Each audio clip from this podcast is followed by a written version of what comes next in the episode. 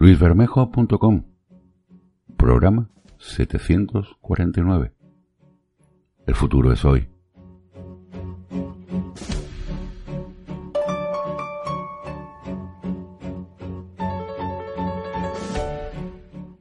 Muy buenas, bienvenidos sean a todas y a todos.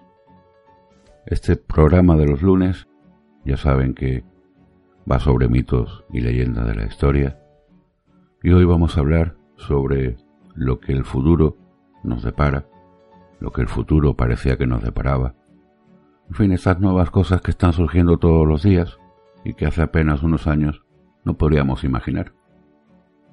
Quizás haya generaciones que han crecido ya en la era digital, como se le llama, pegados a un teléfono móvil que tiene conexión a Internet. Pero antes de 2007, no hace ni 11 años, estas cosas no se podían hacer. Pero bueno, hay muchos avances, hay muchas cosas que podemos verlas y en este programa vamos a pasar unas pinceladas por los acontecimientos que han surgido en las últimas décadas e incluso hoy y lo que pronto ese futuro será hoy.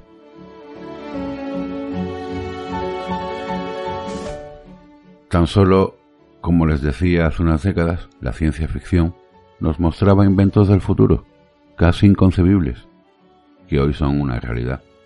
Estaban más cerca de llegar de lo que nadie podía imaginar. Ya en programas anteriores les hablé de cómo Julio Verne escribió un par de novelas sobre la luna, en la que don Julio pues pensaba llegar a la luna y cómo podía llegar, y eso luego se cumplió. Y si se han leído ese, esas novelas, podrán encontrar extrañas similitudes entre lo que Julio Verne imaginó y lo que luego sucedió. Tanto es así que muchos incluso han pensado que Julio Verne era un viajero en el tiempo, pero eso no seré yo quien lo juzgue. Hubo un mundo en el que las ofertas de trabajo requerían conocimientos de informática a nivel de usuario, en que los teléfonos móviles solo servían para hablar y mandar breves mensajes de texto. Incluso antes ni siquiera alguien podía llevar un teléfono móvil en un bolsillo, sino en un maletín. Y anteriormente a ese, nadie tenía un teléfono móvil. Hubo un mundo en que Internet solo era accesible desde la computadora fija y la velocidad era de 56 KB por segundo. Los más privilegiados, los que pagaron el primer ADSL, podían disfrutar de unos vertiginosos 256K. Hoy hablamos de megas. Este mundo fantástico no está muy lejos en el tiempo, entre 20 y 30 años de distancia no más. Y quienes vivían en él oscilaban entre el entusiasmo y el miedo ante las posibilidades que brindaba a la humanidad aquella revolución tecnológica. Pero vayamos a los inicios de la revolución informática. Hubo un mundo, aún anterior, en el que las computadoras también se les llamaba cerebros electrónicos, y no se concebía que un usuario cualquiera supiera utilizarlos. Los teléfonos móviles se instalaban en la caja de los coches y su precio y volumen los reservaban a un número muy escaso de consumidores. Internet ni siquiera se llamaba así, y los pocos mortales que lo utilizaban estaban confinados en el ámbito militar y más tarde en el de la educación. Lógico, ya que, entre otras cosas, para utilizarlo eran necesarios profundos conocimientos de programación y acceso a alguna de las escasas computadoras que existían.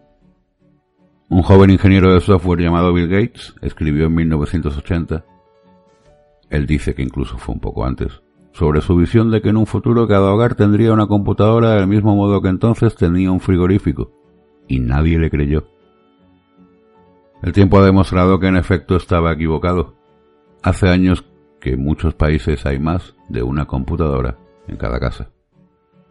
En 2012, según datos de la empresa de investigación Nacono, el promedio era de 3 en Estados Unidos y los países del Golfo Pérsico, Emiratos Árabes Unidos, Qatar y Dubái, se acercaban a una media de 3,5.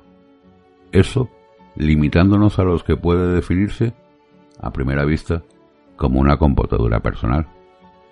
Pero si miramos con atención a nuestras tabletas y teléfonos inteligentes, ¿no pueden ser considerados también computadoras personales? Esa penetración de los tres inventos, computadora, internet, teléfono móvil, se ha ido produciendo debido a la confluencia progresiva en la que cada uno de ellos se ha beneficiado de los avances de los otros dos, y todos tuvieron su propia prehistoria, revolucionaria sin duda, pero lenta y titubeante en la que nadie o casi nadie pudo prever una evolución en la que llegarían a todas las capas de la sociedad y a todos los ámbitos, del trabajo al tiempo libre, pasando por las relaciones sociales y la vida privada.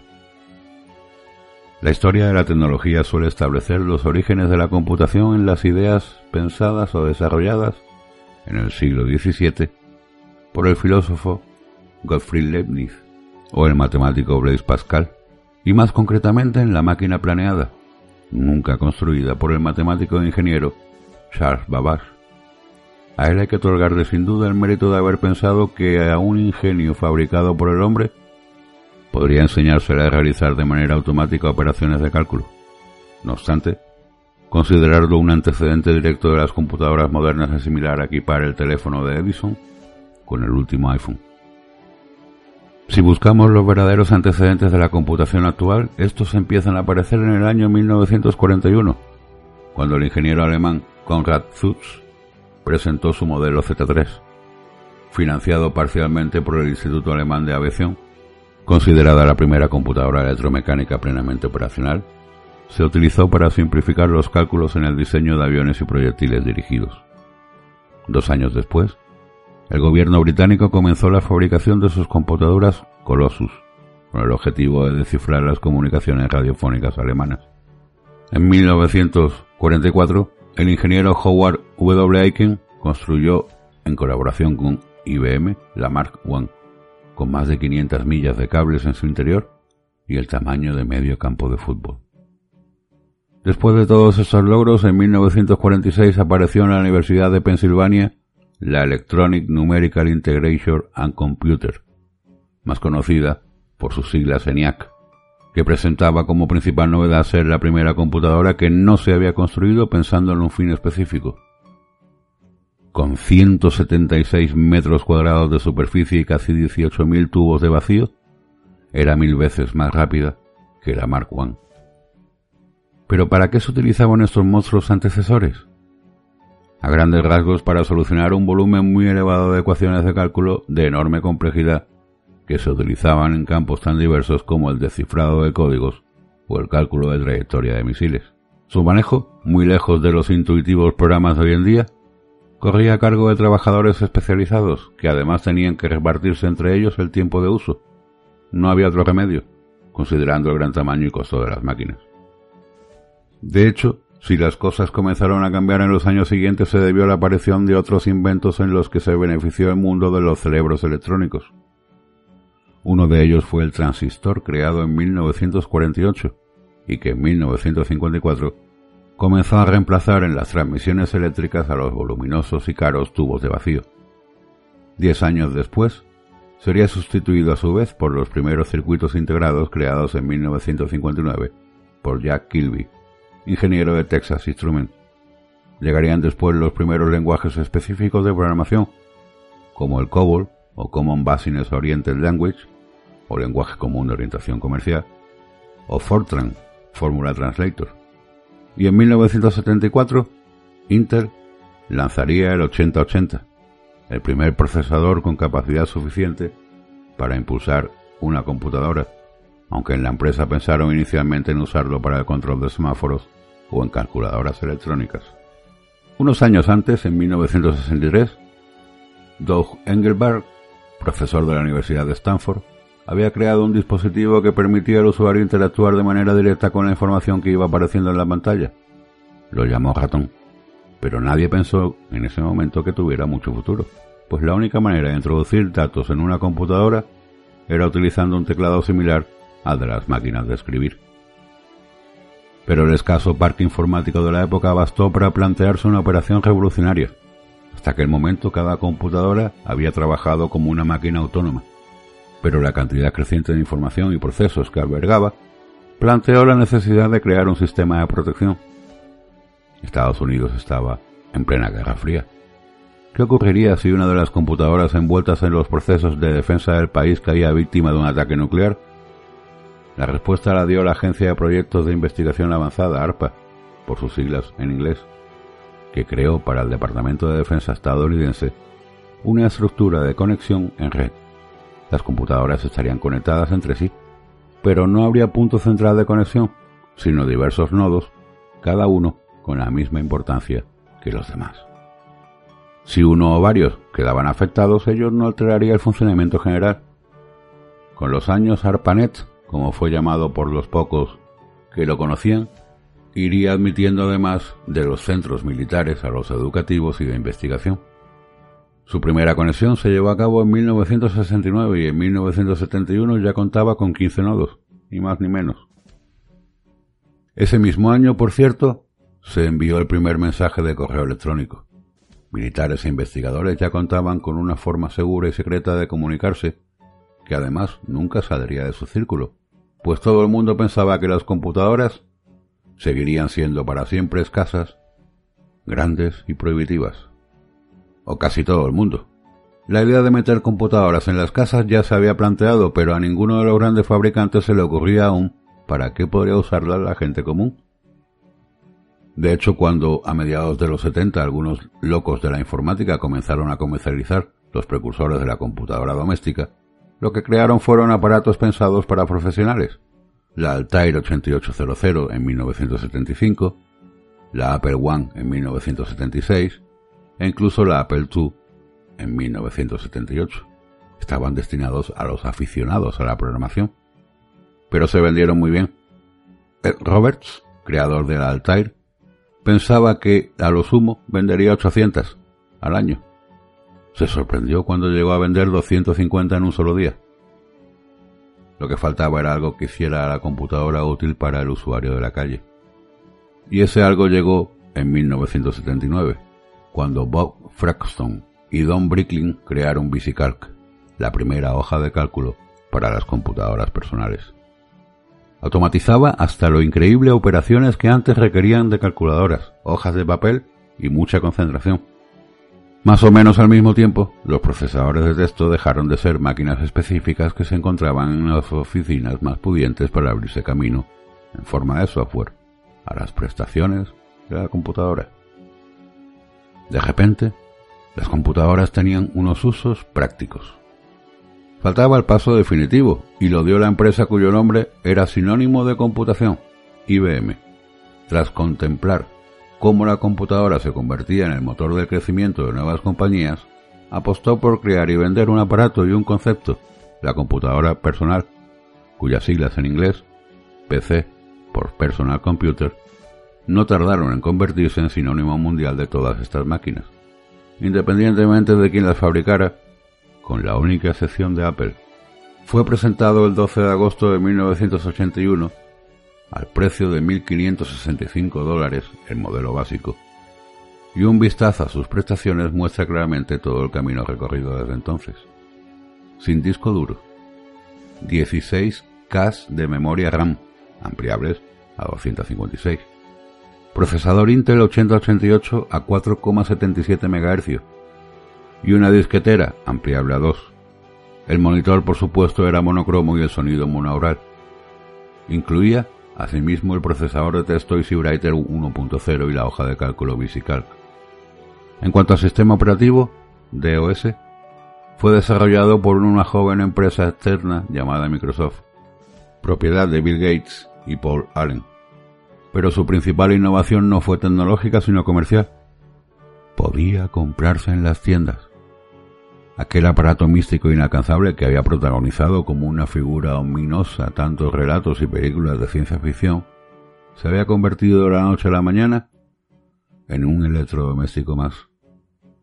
En tanto las computadoras se popularizaban, IBM vendió en un mes 300.000 unidades de su PC en Europa, cuando había calculado que no pasarían de 60.000 en cinco años, y empresas como Olivetti, Sperry, Commodore y por supuesto Apple iniciaron una próspera competencia.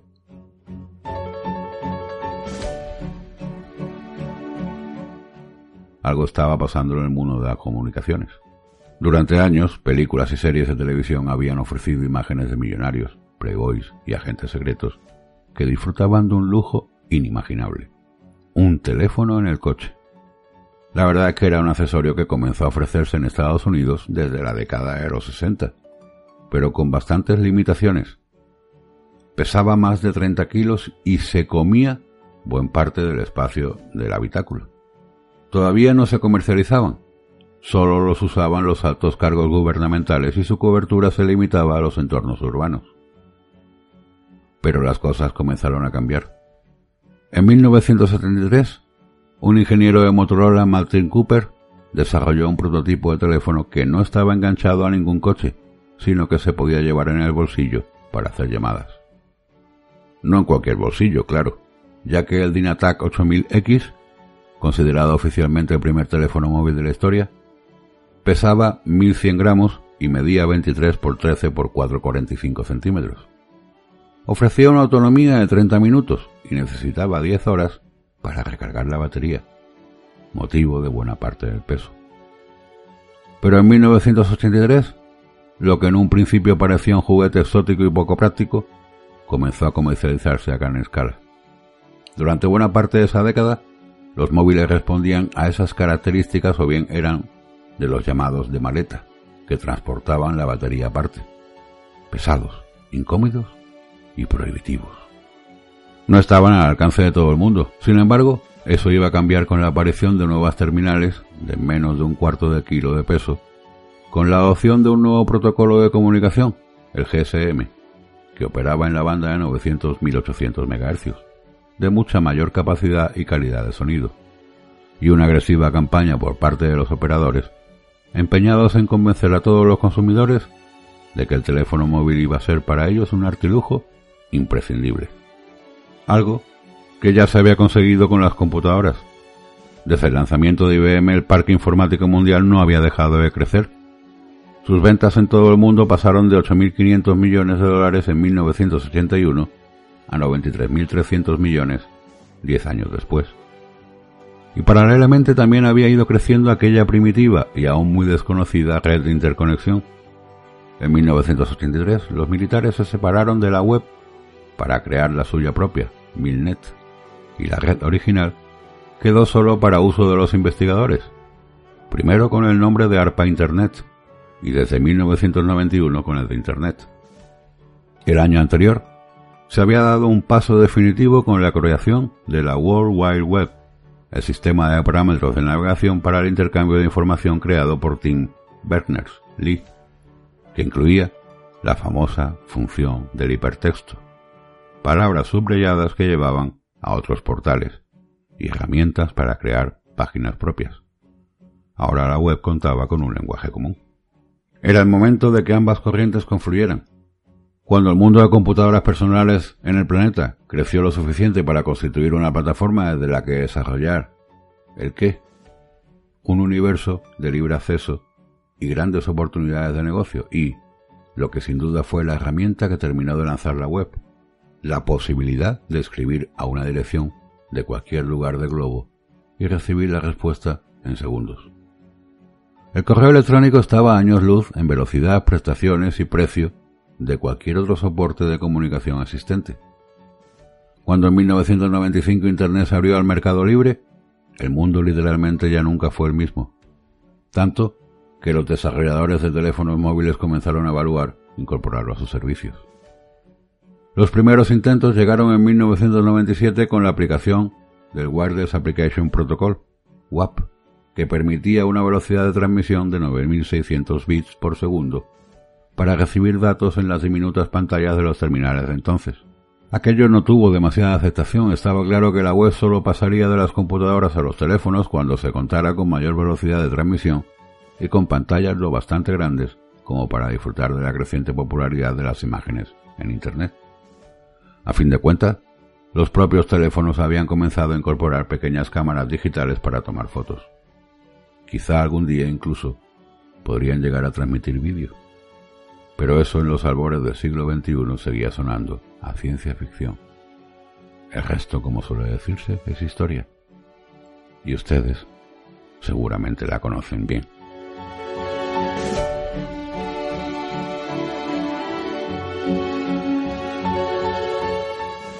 A lo largo de la historia, de toda esta historia que yo os he contado en plan narrativa, en plan dando detalles quizás para algunos desconocidos, para otros conocidos y para otros pues no sabía muy bien por dónde iban las cosas, han aparecido diversos visionarios tecnológicos. La sociedad digital habría sido muy distinta sin el trabajo en distintos campos de unos cuantos genios visionarios. Vamos a nombrar algunos. Gordon Moore, en 1929 cofundador de Intel, la empresa que casi llegó a monopolizar en el 90 el mercado de los microprocesadores, pero conocido también por formular la ley que lleva su nombre, la ley de Moore, según la cual cada dos años se duplica la cantidad de transistores que es posible colocar en un microprocesador. Esta ley mostró la tendencia del mundo digital a requerir continuas mejoras y aumentos de potencia y capacidad, y fue formulada en 1965, antes de la llegada de la primera computadora personal. Ed Roberts, 1941-2010, creador del Altair 8800, considerado el primer antecesor de las computadoras personales. Presentado en 1975, su éxito de venta sorprendió a su propio creador y demostró que los aficionados a la electrónica y la programación estaban más que dispuestos a pagar por su propia computadora. Al contrario que otros pioneros, Roberts se retiraría del mundo de la tecnología a los pocos años. Y como no, tenemos que hablar de Steve Jobs, 1955-2011, y Stephen Wozniak, nacido en 1950. Cofundadores de Apple Computer, presentaron su primera computadora personal, la Apple One, en 1976, pero fue el modelo siguiente, el Apple II, la que verdaderamente lanzó a la compañía. Wozniak se encargó del diseño y la creación de las máquinas, y Jobs de la parte comercial. Tampoco podemos dejar de nombrar a Bill Gates, nacido en 1955, y Paul Allen en 1953. Son los cofundadores de Microsoft en 1975. Proporcionaron a IBM el sistema operativo 2 para su primera computadora personal. El gran mérito de Gates fue ver antes que nadie el valor del software, frente a Steve Jobs, quien se negó a compartir el sistema operativo de Apple, lo que dañó a la compañía en aquellos momentos. Microsoft lo instaló en la inmensa mayoría de las computadoras personales que se vendían en todo el mundo, lo cual hizo gozar, durante muchos años, de una posición casi monopolística. Vinton Robert, nacido en 1943, y Robert Kahn, 1938. Fueron los creadores en 1972 de los protocolos TCP/IP, Transmission Control Protocol e Internet Protocol, que se introdujeron en ARPANET y se siguen utilizando hoy en día en Internet para dar forma a los datos y a sus vías de transmisión y recepción.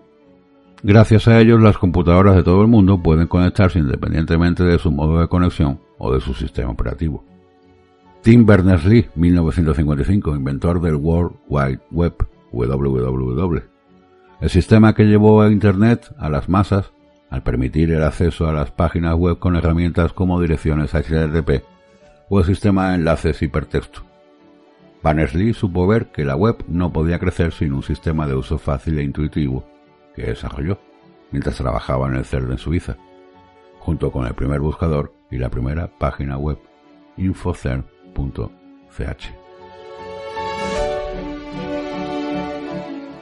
Pero todo esto, eh, no creáis que todos fueron éxitos, sino que también existieron profecías con un escaso recorrido.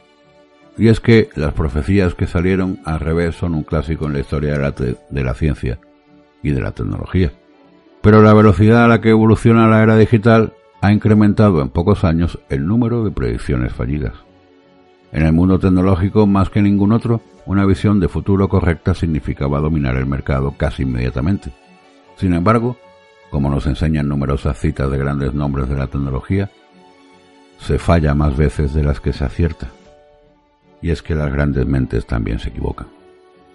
Bill Gates construyó su imperio sobre una visión certera, que el verdadero valor de la inminente era de la informática no estaría en las computadoras sino en el software que las hacía funcionar. Pero en años posteriores no estaría tan acertado. En 2002 predijo que dentro de cinco años la tablet será el formato de PC más vendido en Estados Unidos.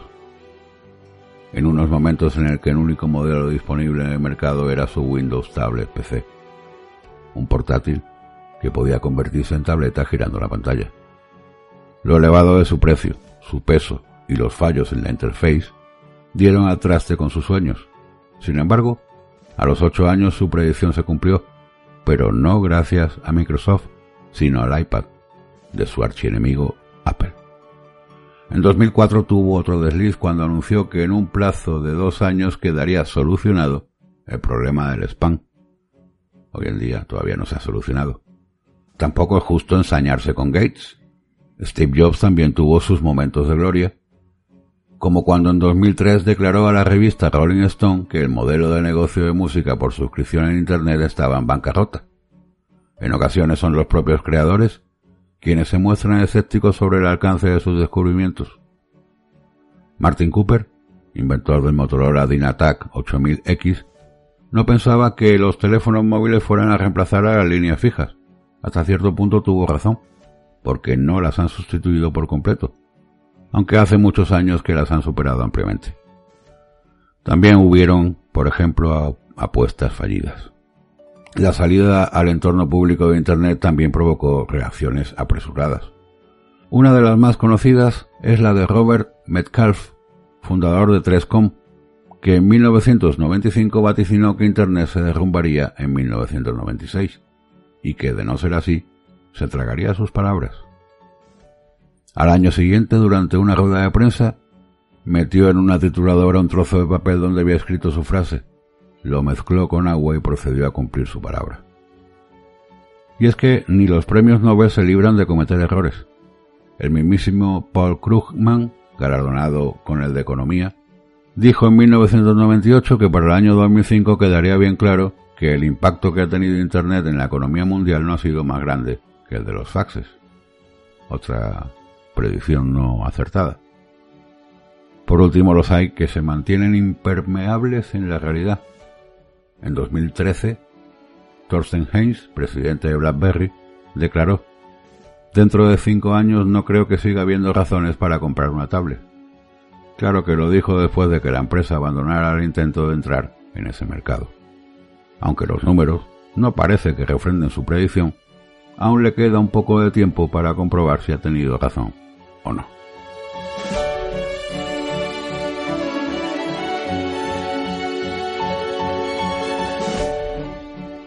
Pues muy bien. Espero que les haya gustado este episodio. Si es así, les agradecería que le dieran a me gusta si me escuchan en iVoox dándole al corazoncito. O que me dejen su valoración de 5 estrellas si me oyen desde iTunes. O que me dejen un comentario en la página web si me escuchan desde luisbermejo.com. Gracias y hasta el próximo episodio.